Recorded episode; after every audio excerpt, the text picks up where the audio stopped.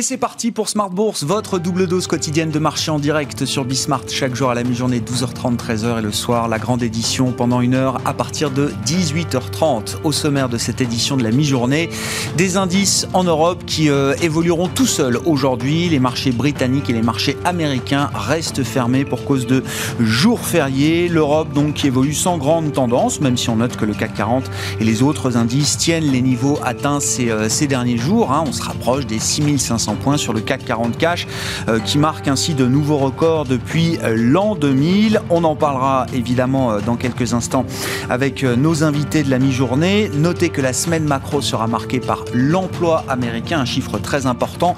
Une des dernières grandes statistiques américaines avant la réunion de la Fed le 15 et 16 juin prochain. L'emploi américain qui sera publié ce vendredi à 14h30 après la déception du mois d'avril. Hein, il faut s'en souvenir puisque le chiffre était sorti très en deçà des attentes 266 000 créations d'emplois en avril aux États-Unis, chiffre qui sera révisé peut-être à la hausse ce vendredi, et le chiffre du mois de mai qui est attendu autour de 650 000, 650 000 créations d'emplois anticipées par le consensus des économistes pour l'économie américaine au mois de mai. Notez au passage que l'OCDE a relevé encore ses prévisions de croissance mondiale cette année à 5,8% et l'an prochain à 4,4%. On en parlera dans quelques minutes avec euh, Nadia Garbi, économiste de Pictet Wealth Management, qui sera avec nous par téléphone. Et puis le plan de trading, comme chaque lundi, pour démarrer la semaine avec les équipes de euh, Bourse Direct. Petit euh, renversement de situation avec euh, un optimisme grandissant sur les indices boursiers.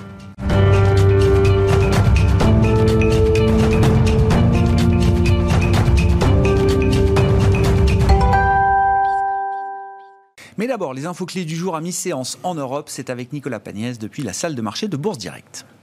La tendance est hésitante depuis le début de la matinée sur le CAC 40 au sein d'une séance qui s'annonce relativement calme alors que Wall Street et la City restent fermés aujourd'hui pour cause de jours fériés.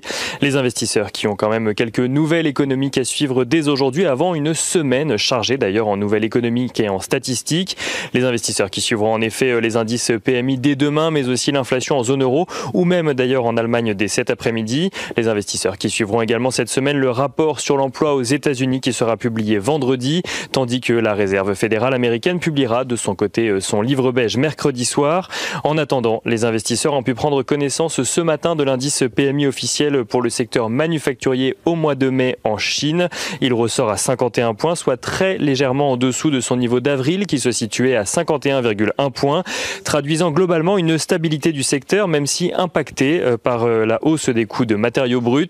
Une stabilité qui fait d'ailleurs dire à certains analystes que la reprise pourrait avoir atteint son pic dans le pays dans le secteur manufacturier. Mais les investisseurs ont également pu prendre connaissance ce matin des prévisions économiques de l'OCDE, des prévisions qui anticipent un fort rebond de l'activité économique mondiale. Dans l'ensemble, celle-ci progresserait de 5,8% en 2021 après le recul de 3,5% en 2020. Pour 2022, la croissance mondiale devrait continuer à être forte de 4,4%, mais l'activité économique resterait selon l'OCDE à un niveau inférieur aux projections faites avant la pandémie. Dans le détail, trois pays sont attendus avec des croissances fortes donc dès année. Les États-Unis devraient, selon l'organisation, connaître une croissance de près de 7%, tandis que la Chine devrait connaître une croissance de 8,5% et l'Inde devrait même aller juste en dessous d'une croissance de 10%. Regardons rapidement euh, plus près de nous la zone euro euh, pour qui l'OCDE anticipe une croissance de 4,3% cette année, puis euh, très légèrement au-dessus, 4,4% pour 2022. Et en France, la croissance est attendue sur des niveaux similaires à la croissance mondiale, à savoir 5,8% de croissance cette année, puis 4% l'année prochaine, au-dessus euh, de la prévision faite pour l'Allemagne cette année, mais l'Allemagne qui verrait sa croissance repasser au-dessus de celle de la France en 2022. Et en France, euh, toujours, Bruno Le Maire a de son côté euh, déclaré ce matin que la France revoit à la hausse sa prévision de déficit public pour l'année 2021, à savoir non plus 9% euh, du PIB, mais 9,4%, à présent donc en lien avec les nombreuses dépenses de l'année 2020 reportées sur l'année 2021 pardon, également. Du côté des valeurs, à présent, on note que Euraseo annonce avoir conclu un accord pour la cession de sa participation dans Planète, une entreprise spécialisée dans les solutions de paiement. Une participation cédée pour un montant de 1,8 milliard d'euros au fonds d'investissement britannique Advent International. L'accord prévoit cependant que, que Euraseo réinvestisse dans l'entreprise aux côtés du fonds afin que les deux groupes contrôlent l'ensemble de l'entreprise. On note euh, à Paris toujours que ADL Partner annonce de son côté un chiffre d'affaires en progression de 6,2% au premier trimestre pour un montant de près de 38 millions d'euros. Une croissance portée essentiellement euh, par les activités de marketing digital du groupe. Et on note que Ipsen annonce de son côté que son candidat contre la fibrodysplasie euh, ossifiante progressive a vu sa demande d'homologation acceptée, par la FDA aux États-Unis. Et on finit ce point de la mi-journée avec quelques indicateurs clés sur les marchés financiers. Le pétrole qui est à la mi-journée sous les 70 dollars, euh, l'euro dollar qui lui est sous le niveau des 1,22 dollars pour 1 euro, l'once d'or qui elle est juste au-dessus des 1900 dollars, tandis que le rendement obligataire à 10 ans aux États-Unis est lui aux alentours des 1,58%. Oui, des marchés américains qui restent fermés aujourd'hui. Un marché action et marché obligataire qui euh, n'ouvrent pas pour euh, Memorial Day. Nicolas Pagnès avec nous en fil rouge tout au long de la journée sur Bismart depuis la salle de marché de Bourse Directe.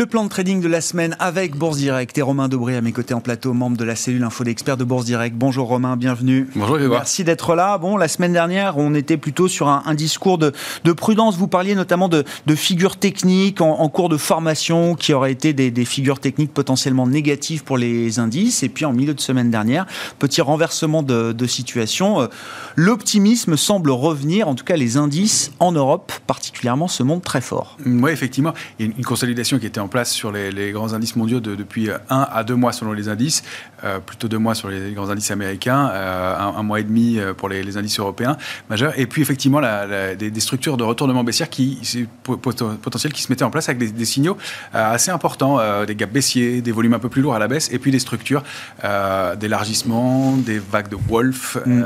des diamants qui avaient l'air d'indiquer des, des, retournements baissiers, et puis effectivement la fin de semaine a été très intéressante avec notamment un, point d'orgue jeudi avec l'annonce d'Airbus qui, qui, a euh, annoncé des, des, commandes et un, retour d'activité qui a euh, bien entraîné l'indice CAC 40 et lui a permis de déborder des niveaux techniques importants. Alors ça ne s'est pas passé uniquement sur l'indice CAC 40, c'est assez généralisé sur les, sur les grands indices mondiaux, mais il y a effectivement euh, des, grands indices qui sont en passe d'invalider cette figure baissière, voire même sur des, indices européens comme l'Eurostox, on, on, va le voir, de, de, confirmer des mouvements haussiers et de réactiver une dynamique haussière importante avec des, formations fortes euh, graphique et qui euh, donne, en tout cas à moyen et long terme, euh, du potentiel de hausse intéressant. À court terme, on va le voir, c'est un petit peu plus mitigé parce qu'il y a toujours cette absence de volume. Mais, euh, et puis, euh, des, niveaux de couverture dans les, niveaux actuels qui ne sont pas très, très étoffés. Mais globalement, euh, toujours de la couverture un peu plus bas. Et puis, un peu d'intérêt acheteur enfin sur le futur CAC 40. On, le déplorait. Il y avait beaucoup de, de spéculation. Là, ça s'étoffe un petit peu. c'est pas énorme, mais on a quand même vu la construction de 10 000 contrats depuis 6 400 points jusqu'à 6 480 points. Donc, c'est plutôt un soutien, même s'il y a des arbitrages et qu'on voit qu'on détruit 2000 contrats dans la journée de vendredi. C'est euh, voilà, c'est toujours un peu spéculatif. Il n'y a pas beaucoup de fonds là-dedans, mais je pense que ça peut, ça peut être des mouvements qui peuvent inciter des gestions à revenir. Et c'est ça, c'est-à-dire que trop de prudence, ça devient peut-être un risque aujourd'hui pour les investisseurs dans l'optimisme grandissant dans lequel on évolue aujourd'hui. C'est un, un casse-tête. On, bah, on, a nous-mêmes eu un peu des, des, réactions un peu paradoxales, c'est-à-dire qu'on avait, on était toujours très investi, mais avec de la protection dans les ah portefeuilles, euh, en se disant qu'il n'y avait pas de risque majeur, mais un risque de trou d'air de 4 à 5% mmh. voire un peu plus. C'était pas inenvisageable. Euh, et puis enfin, que, ça dégénère, pourquoi pas, mais en tout cas, on n'en était pas là. Mais en tout cas, de se dire que voilà, c'était difficile de ne pas être investi. On a vu des secteurs qui sont repartis, comme le secteur de l'immobilier, euh, qui, était, qui était en retard. Euh, les pays de l'Est aussi, qui, euh, qu'on, a évoqué, mais, donc hors, Russie, hein, Bulgarie, Hongrie, Pologne, qui sont sous forme de, panier d'actions bien largement surperformants. Donc on, s'est retrouvé dans un contexte un peu paradoxal à être investi, à renforcer certaines positions alors qu'on avait allégé, mmh. et en même temps à se protéger. Donc je pense que oui, c'est un, un peu un casse-tête en ce moment, mais euh, si on passe ces niveaux techniques et qu'on valide ces figures, enfin qu'on invalide ces figures définitivement, il nous faut, va nous falloir laisser quelques séances derrière nous euh, de, de, de, hausse ou de consolidation. Euh, bien, ça, ça, ça, va être problématique. Il va probablement entraîner des, des, des, achats sur le marché. Et puis parmi les nouveautés dans le paysage mondial des, des indices boursiers, alors vous citer pardon, les pays de l'Est, on en avait déjà parlé avec vous, je crois, il y a, il y a, 15 jours euh, environ, ça reste fort. Et puis on voit peut-être aussi des, des, signaux plus positifs en provenance des émergents, euh, de Chine, d'Inde, du Brésil. Vous confirmez, euh, Romain? Complètement. Il y a des signaux techniques vraiment intéressants sur l'Ibovespa, donc l'indice brésilien, qui est en, passe de, de, franchir des plus hauts récents, avec des structures graphiques intéressantes. Alors, on a proposé pas mal de graphiques aujourd'hui, je ne peux pas tous les montrer, mais, non, non, mais il, il, en fait partie. effectivement, la Chine, oui, qui a réactivé un mouvement. On aurait aimé une structure plus solide, mais il est parti sans attendre. L'indice majeur chinois a pris plus de 5% la semaine dernière. Le Japon, c'est le cas aussi, euh, qu'on va pouvoir regarder. Euh, il y a effectivement l'Inde aussi qui euh, donne des structures graphiques intéressantes et du potentiel de hausse, ce qui serait assez logique dans le contexte d'une Il y a des nouveaux participants, on va dire, à l'optimisme ambiant. Et des indices américains qui seraient en passe aussi d'invalider des, des, des figures baissières, sans être les indices forts du moment, donc ça se passerait de façon assez harmonieuse, assez coordonnée. Tout ça est à confirmer. Encore une fois, on déplore un peu ce manque de volume et probablement des risques de volatilité à court terme, notamment avec les grands rendez-vous qu'on attend dans les 15 prochains jours. Euh, chiffre de l'emploi, chiffre de l'inflation, et chiffre de l'emploi et, et réunion des banques centrales. Euh, donc, on, voilà, on a, un contexte qui va être intéressant, probablement un peu volatile, mais avec des gros, gros signaux, en tout cas sur, sur certains indices majeurs. Bon, qu'est-ce qu'on peut dire de l'Europe si on prend euh, l'Eurostock 50 comme baromètre des, des, marchés européens, là, sur une vision mensuelle? Que dire de la structure de l'indice, Romain? Alors, on a, on a pris une vision assez large. Il faut dézoomer un peu parce que ce sont des, marchés qui sont un peu, c'est paradoxalement, des marchés qui vont plus vite et il faut dézoomer pour mieux les lire. Euh, là, sur l'Eurostock, c'est très intéressant. On voit qu'on a franchi, alors on l'avait fait depuis quelques temps, le niveau de 3857 points, qui mhm. était un niveau qui date de 1999, autour duquel l'Eurostock s'était articulé et qui n'avait pas réussi à franchir depuis euh, les années 2010. Euh, donc, qui est important. Ce qui est très intéressant, c'est qu'on butait, alors ça c'est en zoomant en hebdomadaire, sur le niveau de 4034 depuis 5 ou 6 semaines, de façon très très nette, avec une, une, une, une résistance horizontale très très marqué Et on l'a débordé la semaine dernière avec un volume toujours qu'on peut, qu'on peut discuter, mais qui, est, qui, est, qui, a été le cas. Ça, ça valide. Et, ce qui est encore plus important, c'est qu'avant d'aller déborder ces niveaux de 4034, on est allé s'appuyer à nouveau sur le niveau de 3857. Donc ça forme un pullback sur un niveau historique pour, et avec une accélération haussière derrière. C'est vraiment quelque chose d'important. Alors ça laisse un potentiel de hausse que vous voyez ici avec des résistances intermédiaires à 4180, 4306 pourquoi pas, euh, et puis des extensions vers le haut du canal haussier. Donc on a des mouvements de 4 à 6 et puis de 8 10-12% et peut-être un peu plus sur d'autres indices euh, européens. Hmm. Oui, et d'ailleurs, c'est pas anodin qu'on parle par exemple de l'indice italien, du MIB. Euh, effectivement, euh, alors sans revenir sur la situation de l'Italie, mais c'est vrai que cet indice italien, là aussi, il a peut-être de belles perspectives devant lui. Hein. Très important aussi. Il a à peine consolidé autour de sa résistance à, 24 080 et il est en train de la, déborder nettement avec du volume. Après, là, on est aussi en mensuel, donc après deux mois de consolidation autour de ce niveau majeur, avec une accélération haussière, on voit que ce sont des niveaux qui, pareil, n'ont pas été débordés depuis 2009 mm. euh, et euh, sur lequel l'indice a buté déjà euh, quatre fois et donc euh, autour duquel il s'articulait pour la cinquième fois. Donc pareil, des extensions. Euh, on a déjà fait une partie du chemin euh, avec, avec encore 8% de, de, alors 4%, 8% de hausse potentielle, mais des mouvements un, peu plus importants.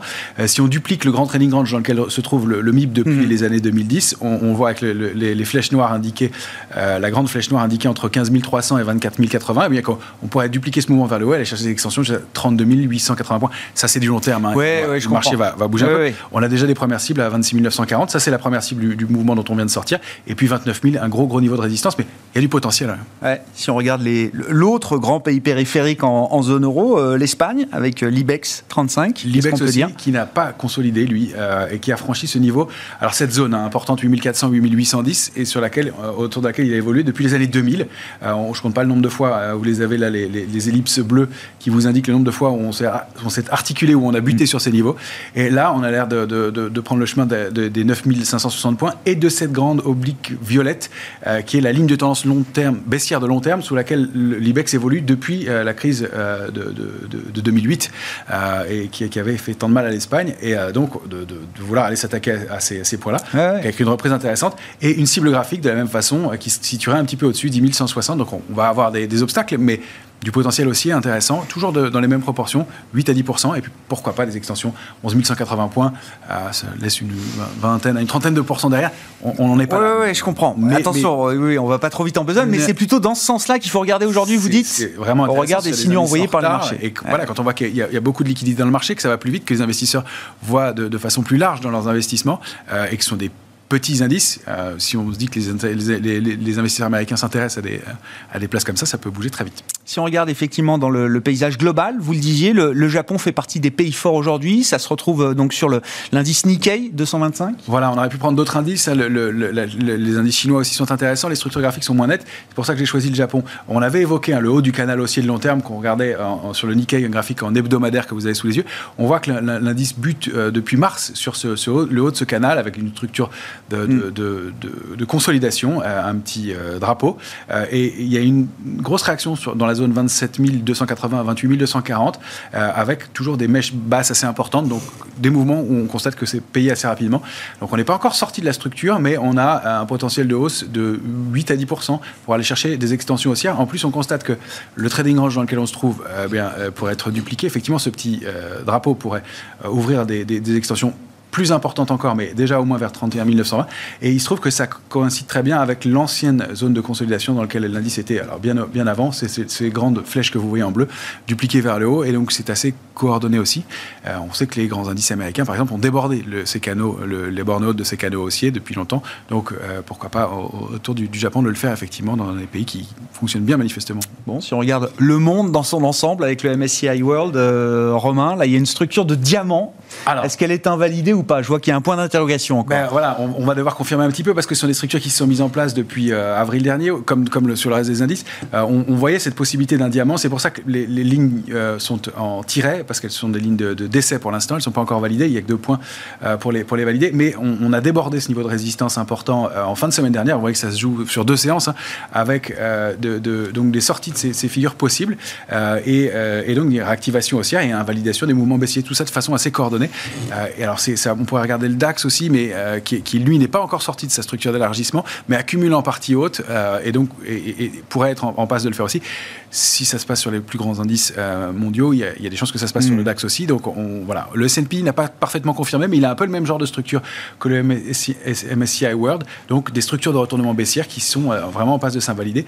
Et c'est voilà, un mouvement assez important à quelques jours. on attend une confirmation générale, effectivement, de cette réactivation haussière, comme vous dites, c'est ça. Ouais, c'est ça. Il faut, il faut passer quelques jours au-dessus de ce niveau, quelques séances, quelques clôtures. On dit en général une à trois séances, une à trois, une à trois clôtures. Ce serait bien de terminer déjà le mois de mai. Ça a l'air d'être acquis pour le mois de mai. On verra ce qui se passe aujourd'hui, mais pas mal d'indices fermés.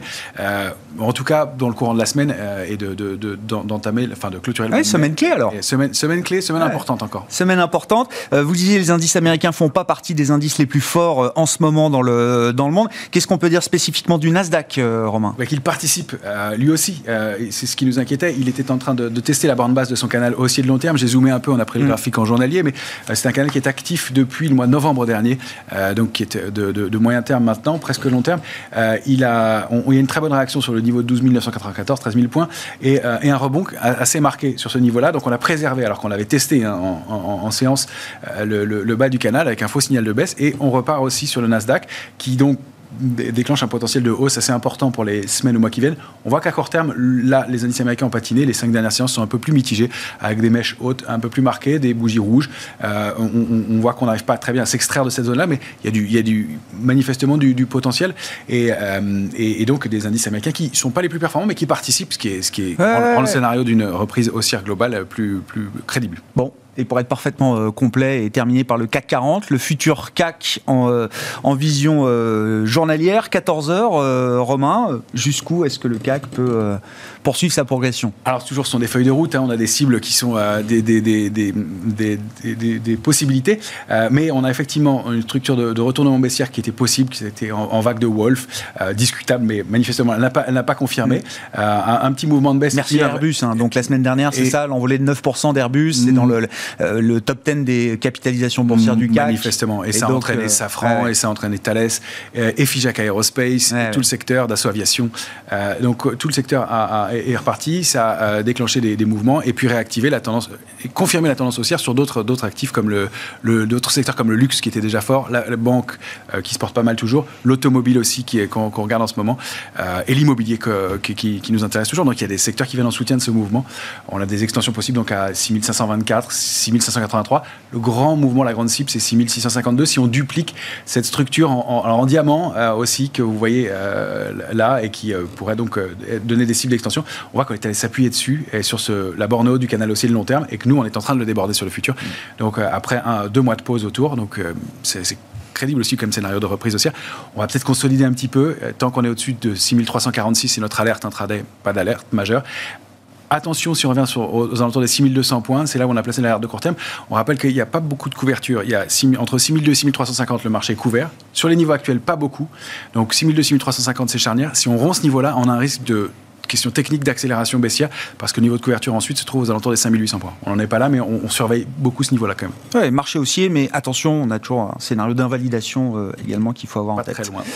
Merci beaucoup Romain. Romain Dobré avec nous chaque lundi pour le plan de trading avec Bourse Direct dans Smart Bourse sur Bismart.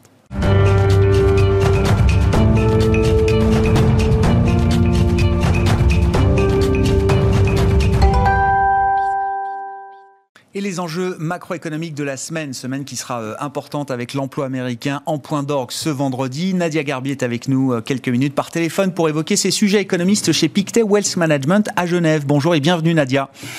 Bonjour. Merci, beaucoup d'être avec nous. Oh, bah, Peut-être un, petit commentaire sur le, nouveau set de prévisions de l'OCDE qui a donc euh, révisé à la hausse ses prévisions de croissance pour cette année et l'an prochain. Ça n'est pas une grande surprise au regard du momentum de, de réouverture des économies développées notamment on constate toutefois que la chef économiste de l'OCDE, Laurence Boone, est loin de crier victoire. Hein. Il y aura beaucoup d'inégalités dans cette reprise et des économies qui vont être encore sous leur tendance pré-Covid, euh, au moins jusqu'à la fin de l'année 2022.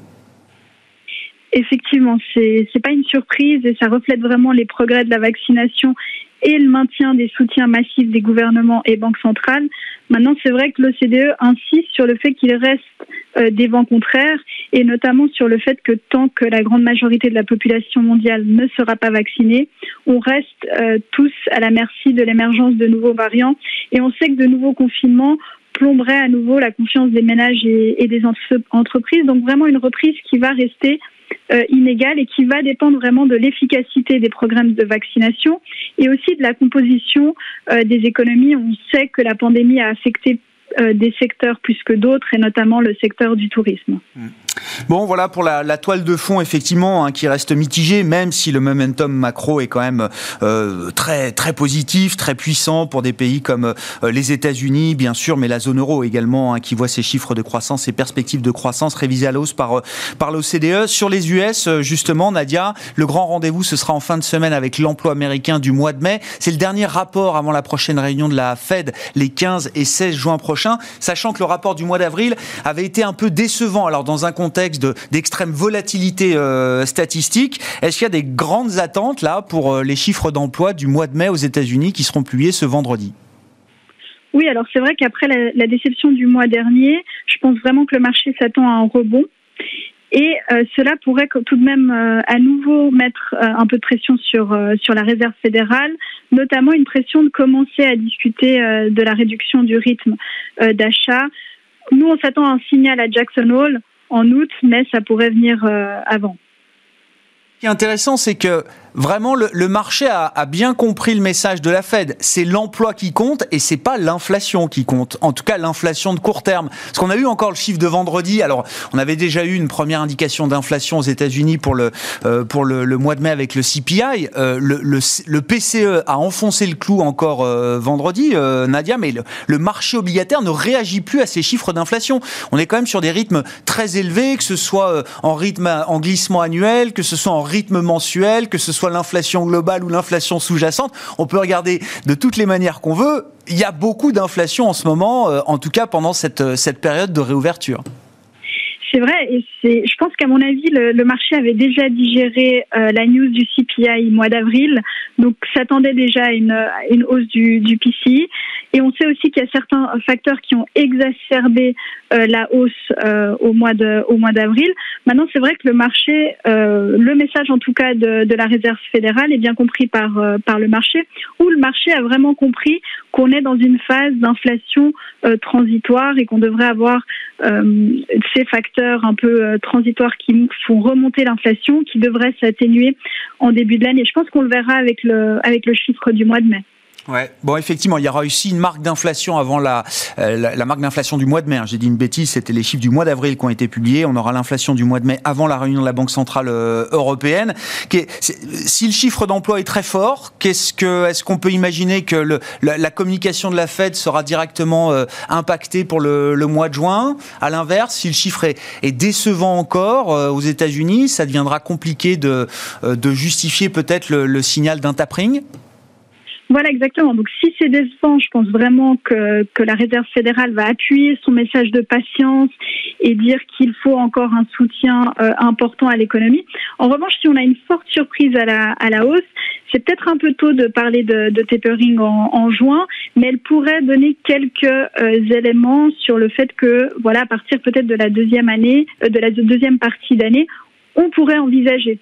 Donc elle va vraiment, je pense qu'à mon avis, vraiment ces, chiffres seront importants pour, euh, pour la Réserve fédérale et auront tout de même euh, un impact sur, euh, sur le discours du mois de juin. Ouais, on verra la séquence. Hein, je vous rappelle, on était autour de 900 000 créations au mois de mars. On attendait un chiffre équivalent au mois d'avril aux États-Unis. On avait eu cette déception avec seulement 266 000 créations d'emplois.